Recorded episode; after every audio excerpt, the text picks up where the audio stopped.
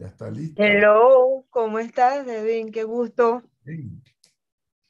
Oígame, preocupado, preocupado, Aida Michelle. Aida Michelle Maduro es la presidenta de la Junta Directiva de la Caja de Seguro Social, para, como ya hemos conversado con ella con anterioridad. Hay que reconocer que ha sido una presidenta de una directiva que ha tenido el valor de dar a conocer su criterio ante el público y de que hay cosas que no están funcionando. Y lo cierto, Aida Michelle, es que ya hoy es 21 de noviembre y según los expertos ya está por finalizar el 2022 y las reservas famosas del IVM, IBM llega hasta el 2023, 24. 24, inicios del 24, según las proyecciones. Mire mi proyección. La otra semana yo llevo a mi edad de jubilación y no estoy aquí con el papel, ¿ves? Que me tengo obligado en un papel no sé por qué me quiero obligar en este papel y no lo he metido todavía. Pero es que no sé si va a haber plata para mí.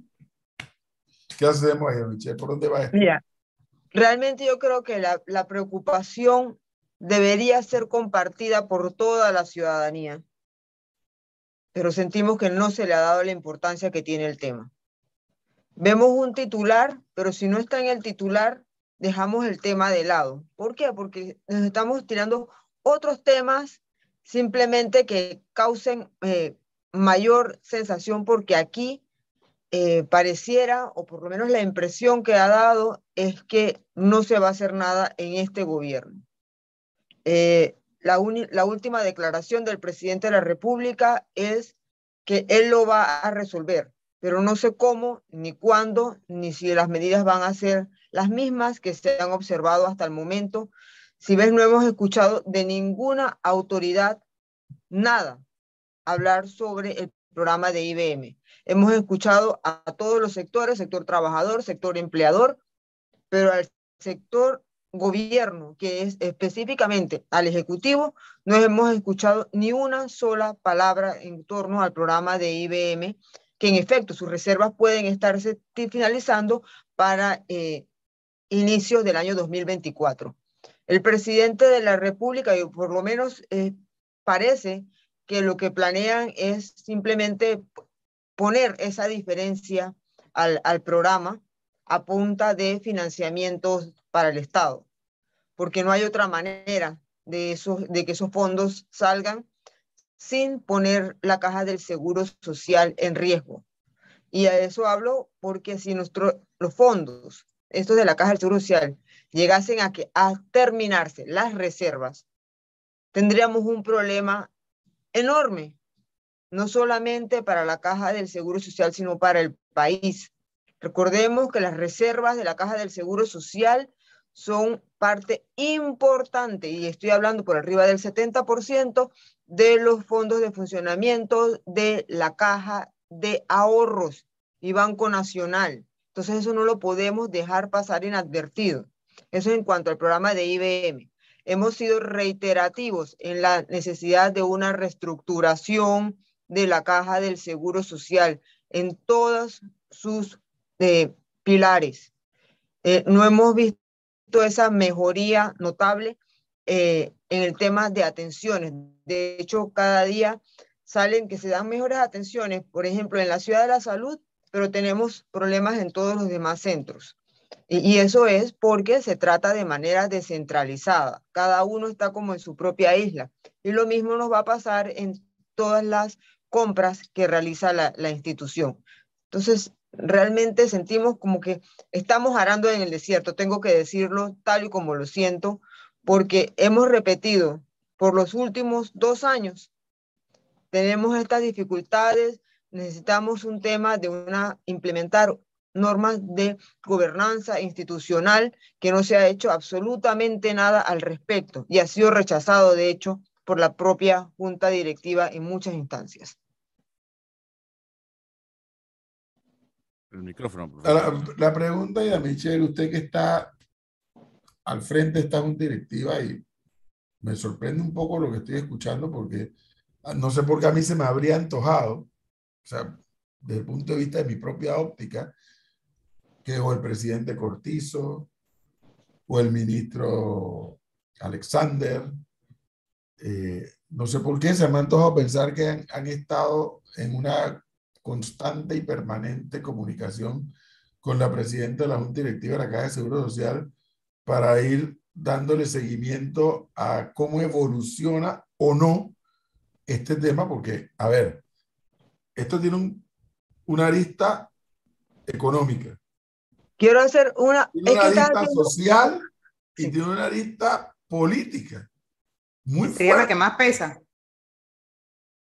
Bueno, es que primero quiero hacer la aclaración. En la, nosotros tenemos en la Junta Directiva en este momento muy poca, para no decir que ninguna comunicación con eh, las autoridades de nuestro gobierno. En la Junta Directiva participan representantes del MINSA y del MEF, pero no son ni ministros ni viceministros los que están participando. De hecho, en la mayoría de las reuniones ha estado participando el señor subdirector, más no el director de la institución. Estas son, esto, esto te da las luces de que hemos estado trabajando totalmente desligados en, en, esta, en este proceso, porque la información que se recibe en la junta directiva usualmente se recibe luego que ya está en los medios. Entonces, eso no te, no te da buenas luces de cómo está operando actualmente la, la caja del Seguro Social. Oiga, me ha dejado una sola pieza con eso que acaba de decir.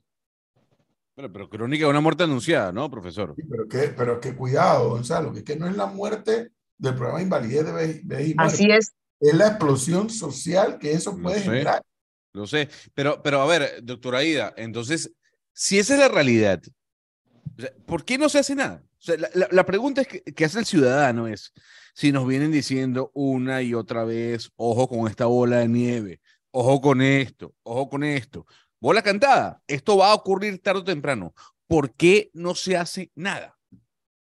Me gustaría que te contestara el señor presidente de la República, no tengo la menor idea.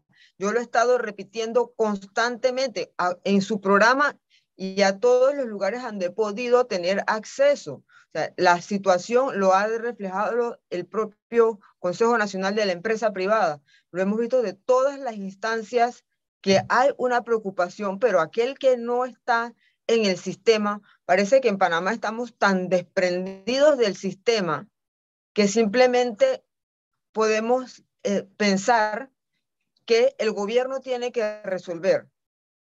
Que no sé si es que estamos acostumbrados a que sea un sistema tan paternalista que el, que el propio gobierno va a tener que resolver. Y cuando vemos las instancias que se han sugerido, que sean porcentajes de otras actividades que son paliativos, que no son una, una solución siquiera al problema que estamos enfrentando, entonces nos deja con más preocupación porque eh, esto no lo va a poder resolver el gobierno a menos que sea a través de financiamientos, ni siquiera para flexibilizar las normas que pueden eh, tratar de que las inversiones que realice la Caja del Seguro Social sean más flexibles en pro de la misma institución y tener un retorno eh, que no sea necesariamente de los asegurados. Ahora que contribuyen al sistema. Licenciada, la respuesta quizás a la pregunta de Gonzalo pudiera estar dirigida al costo político que pudiera tener el gobierno, dado que una de las posibles, eh, de lo que se pudiera hacer es que se aumente la edad y las cuotas. Lo que pasa es que, ¿cuál es el costo político, Flor? El costo político más grande que podemos enfrentar como país es no hacer nada. Sucumba. Claro. Eh, al final es... Pero eso no es lo que ve el gobierno. Sí, pero es que aumentar las cuotas o aumentar la edad solamente no solucionan el problema de la institución. Pues recuerda que eso tiene que ser sostenible. Entonces, aunque se tomen estos dos parámetros que no se van a tomar porque según el presidente de la República no, viene, no se va a hacer ninguna paramétrica. Si no son paramétricas, solamente nos quedan aportes del Estado que les, sin duda tienen que venir de aumento de algún impuesto o suplir, eh, reemplazar esos dineros en el uso de IBM versus otras obras que ya la situación es crítica. Si queremos hablar de las calles, ni se diga, no hay manera de que sean atendidas. Nuestra educación está golpeada, el sistema de salud público está golpeado. Entonces, ¿de dónde vamos a sacar más? Ya los bonos que se emitieron por los 1.500 millones de dólares ya lo, lo anunciaron que es para poder sostener el presupuesto del año 2023. Entonces, ¿qué vamos a hacer con la institución? El país no puede vivir a punta de subsidios. Los subsidios, los fondos del Estado tienen que venir de, algún lugar. Si no se generan más plazas de trabajo, si no, ¿cómo vamos a tener más, más asegurados que contribuyan al fondo de la caja del Seguro Social? Si no tomamos ninguna medida que nos lleve a la sostenibilidad de la institución. La preocupación es grande y me gustaría tener las respuestas, pero como no tengo las respuestas de acuerdo a mi criterio, pero esto es un tema de Estado. Claro, no pero es un tema de gobierno ni de costo político. Pero doctora Aida, a ver, yo, yo quisiera saber si eso ha ocurrido o no ha ocurrido y qué pasa cuando ha ocurrido. Usted ha intentado llamar a presidencia, por favor, necesito hablar con el presidente para explicarle qué es lo que está ocurriendo. A lo mejor yo le estoy haciendo una, una pregunta pendeja, pero quiero saber si usted ha tenido teléfono o hay un teléfono roto entre usted y el presidente. No hay ese acceso, reitero. Para dar un ejemplo, desde la Junta Directiva hemos mandado ya tres misivas al presidente de la República porque urge que se nombre o de su posición referente al tercer actuario que requiere la Junta Técnica Actuarial. Uno tiene el proceso, se le venció su y nosotros hemos mandado en los últimos dos meses tres misivas al presidente de la República y ni siquiera hemos tenido respuesta de recibido. Sí tenemos el sellito que dice recibido, pero ninguna respuesta que nos diga si nos parece la persona, no nos parece la persona para abrir nuevamente el proceso. Si no tenemos los tres actuarios, entiéndase que no, por ley, no se pueden presentar informes actuariales y quedaríamos con el último informe, que es el del año 2020. Ese tema ¿Por qué lo están dejando hacia atrás a pasar? No sé. Es por las mismas razones que te digo que no tenemos una atención, una coordinación, porque parece que como país no le estamos dando la importancia de vida. Esto es una desidia. Sí, total. Esto es una desidia. Total. Oiga, y nada más para aclarar o precisar, eh, licenciada, el tema de las reservas que podrían acabarse entre 2023 y 2024. Eh, se acaban para los que ya están cobrando jubilación y para los que entrarían a cobrar, o sea, nadie cobraría. Es que si se acaban las reservas, ¿de dónde va a ser? Para nadie. no, habría para, recuerden que este es el beneficio definido. Ese es el que estamos hablando, que no hay cómo pagarlo. El sistema mixto no es solamente un sistema de ahorros por el momento, porque los primeros jubilados entran en el año 2029. Entonces, en ese momento es cuando ese sistema recibe y empieza a pagar a sus pensionados. Pero actualmente solamente estamos los de beneficio definido, somos los que eh, estaría en riesgo a partir del de, posiblemente inicio del 24, cómo se van a pagar las pensiones. En este caso, eh, el Estado tendría que poner la diferencia eh, para que no tengamos un estallido social. Pero ahí es a donde entra la parte sí, política de por qué dejarlo hasta ese momento. Se paga a punta de financiamiento, lo que haga los déficits en el tema de las pensiones y, luego entonces queda un problema para el siguiente gobierno. de entrada. Eh, la presidenta era un directivo en esta conversación ha mencionado algo que yo no quisiera dejarlo pasar así inadvertido. Y algo que yo comparto al 100% el problema del programa invalidez, vejez y muerte debe ser resuelto de forma permanente y no con curitas. Recordemos que hace un momento con el invitado anterior hablábamos del el proyecto minero. ¿Y qué dijo el presidente Cortizo en enero? Que no sé cuántos millones de la de mina van para el seguro social. Eso no es una solución. 175 millones, que no hacen la diferencia ni, ni cerca. Eso no es una solución permanente.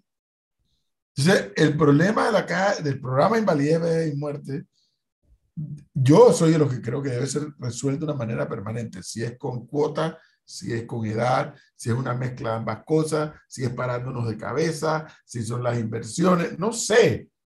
Pero lo que no debemos hacer los panameños, creo yo, es que de la plata del canal saca tanto para el seguro. De la plata de la mina saca tanto para el seguro. De la plata de la hidroeléctrica saca... No, eso no es así. Es que eso no es sostenible. Si es así, el sistema no está funcionando bien.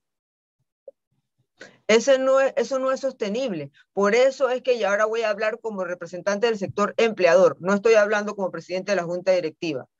El Consejo Nacional de la Empresa Privada ha estado impulsando, y lo hemos repetido una y otra vez, el sistema de pilares ha sido analizado para que se mantenga todos los sistemas de funciones de la de, de pensiones, perdón, de la Caja del Seguro Social eh, y, del, país en un solo sistema. Este primer pilar inclusive incluye a aquellos que están bajo eh, de 120 a los 65. Está incluido en este, este sistema de pilares, porque de esa manera sí pudiésemos tener una, una sostenibilidad con los aportes de los asegurados. Pero eso incluye también eh, esa inclusión de los informales y de aquellos que están ahora trabajando de manera independiente y que no están aportando cuotas al seguro social.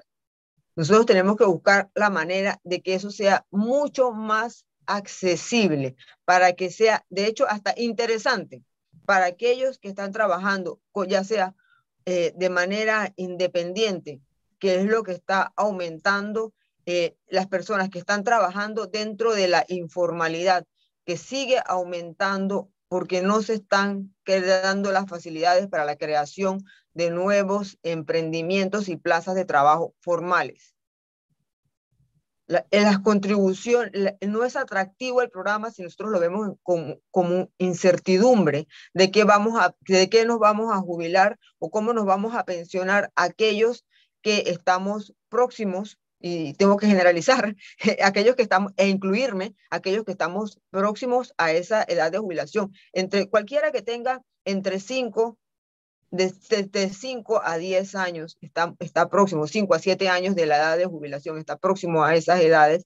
Y el programa de Pilares tiene un tema de transición para todos aquellos. Esto no, va a ser un tema que es de golpe, pero no, no, no nos hemos querido sentar como panameños a analizar cómo podemos hacer estas modificaciones que se advirtieron desde el año 2005 para hacerlas paulatinas, porque ningún gobierno ha querido afrontar el problema y simplemente le ponemos una curita y pateamos la pelota más adelante. Y entonces, bueno, dígale eso a Flor que cree que no le vaya a la jubilación, ya Melissa. Ella cree que no vaya a la jubilación. Yo quiero llegar, profesor.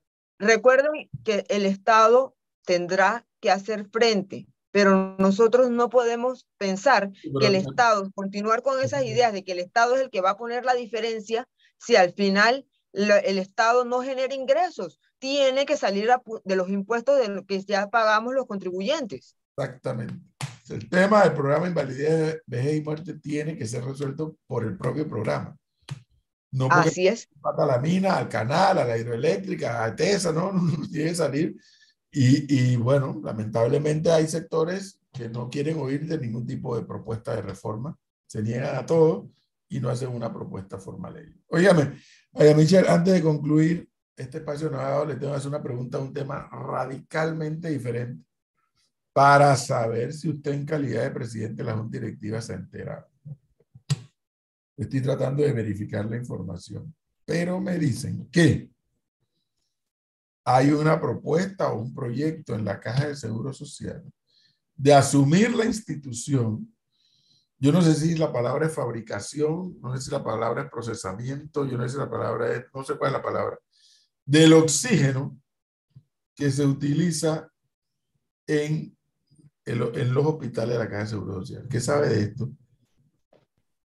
Hay una propuesta que se llevó a la Junta Directiva para aprobación del gasto que es para la instalación de concentradores de oxígeno en varias instalaciones de la Caja del Seguro Social. Mi opinión no es la opinión del resto de la, de, de la mayoría de la Junta Directiva, porque si bien es cierto, el oxígeno es necesario para la caja del Seguro Social y por eso hago la salvedad, es mi opinión, no la del resto, porque el proyecto fue aprobado, es una inversión por 101.4 eh, 101.4 millones de dólares que se serán invertidos en los próximos cinco años. Lo único que se aprobó en directiva fue el gasto al cual el sector empleador nos hemos opuesto porque no contaba con el sustento técnico para esta inversión, ni la institución cuenta con el personal para eh, incluirse en una propuesta que es industrial, no es de... No es la pregunta. Por eso a mí me llegó la información, pero no la tenía con tanto detalle como la que usted nos acaba de decir. Actualmente no es la empresa, una o varias empresas privadas las que suplen de oxígeno. Sí, correcto. O sea, realmente en Panamá hay tres empresas que suplen oxígeno médico, que, se, que siempre serán el, el, el respaldo si dejasen de producir. Lo que pasa es que esta es una inversión muy importante para, la, para cualquier instancia. O sea, estamos hablando de 101.4 millones de dólares. No vamos a gastar 101 millones de dólares de la Caja de Seguro Social cuando hay empresas privadas que suplen el, el producto. Es que yo creo que le estás preguntando a la persona equivocada porque yo no estoy de acuerdo con el proyecto. Vamos a comenzar por ahí. Mi, yo no estoy de acuerdo con ese, con ese proyecto porque la Caja del Seguro Social ya tiene sus manos en demasiadas inversiones que no son su área de, de experiencia. Entonces, ¿por qué tendríamos que meternos en esto si lo que podemos hacer es realmente obligar que las empresas del sector privado ofrezcan un mejor precio a la caja del Seguro Social? Pero en vez de eso, hemos decidido, o se ha decidido que eh, pues, sería preferible producir oxígeno. Producir oxígeno es una operación industrial, no es una operación tan sencilla como fue planteada en la caja del Seguro Social, que esto, es facilito, son, son concentradores de oxígeno, sacamos el oxígeno del aire y, y seguimos operando. Pero estas plantas requieren de un gran consumo de energía eh, y de, electricidad que debe ser constante, que tal y como está no, no es sostenible eh, por el costo de, la energía eléctrica para tenerlo a los precios que sean, mantener los precios que se esperan eh, recibir de esta inversión. que si lo pones en números fríos, tal y cual se presentó, en base al análisis como se presentó, ah, bueno, pudiese ser una buena inversión pero inversión monetaria. No es una inversión que le va a ser rentable a la caja del Seguro Social en el largo plazo. Seguro Social en ocasiones no tiene ni aspirina. Y ahora quieren producir el oxígeno. Tantos problemas que no pueden resolver. 101 millones de dólares. ¿Y qué pasa con el... Y cuál, bueno, pero es que ya usted nos ha dicho que a la Junta Directiva de la Caja de Seguro Social van subdirectores, van de, o sea, no va ni el ministro, ni viceministro, ni el contralor, ni el subcontralor. Así es. Van, están mandando subdirectores, porque esto que yo estoy escuchando va a contrapelo de la teoría del Estado, que es darle los negocios, negocios en el buen sentido de la palabra, a la empresa privada para que la empresa privada genere empleos, pague impuestos. Si lo hace el Seguro Social, ¿qué empleo va a generar ahí? Bueno, la teoría, o lo, por lo menos lo que se presentó para esta aprobación de gasto, que esto no quiere decir que ya se hizo, es simplemente una reserva para ese gasto, que nos seguiremos oponiendo siempre que no presenten el sustento para esta operación, porque esto planea que se va a preparar en un periodo de cinco años al, a un personal que va a contratar la Caja del Seguro Social para llevar adelante el proyecto de oxígeno.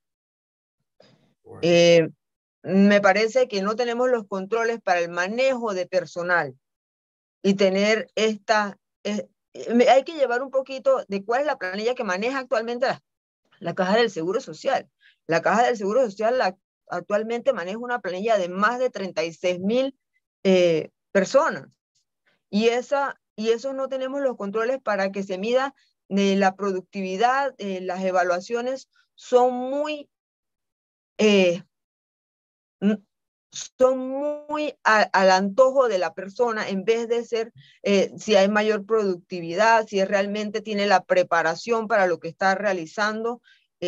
durante el foro yo del foro del CONEP yo lo mencioné porque realmente me llamó tanto la atención tener una descripción de puesto a que se hacía un reclamo y era una posición de un secretario albañil. Yo no sé eso, esa, esa mezcla cómo funciona. Entonces me preocupa que nosotros nos metamos en un proyecto tan importante que sí depende de la vida humana y que nosotros no tengamos un control exacto de cómo va a ser ese personal que va a atender estas instalaciones. Bueno. Ella Michelle Maduro, muchísimas gracias por habernos atendido, muy amable. De nada, gracias por darnos el espacio para poder eh, eh, compartir la experiencia que estamos viviendo en la caja del Seguro Social y tratar de aportar a que esta institución sea sostenible en el tiempo.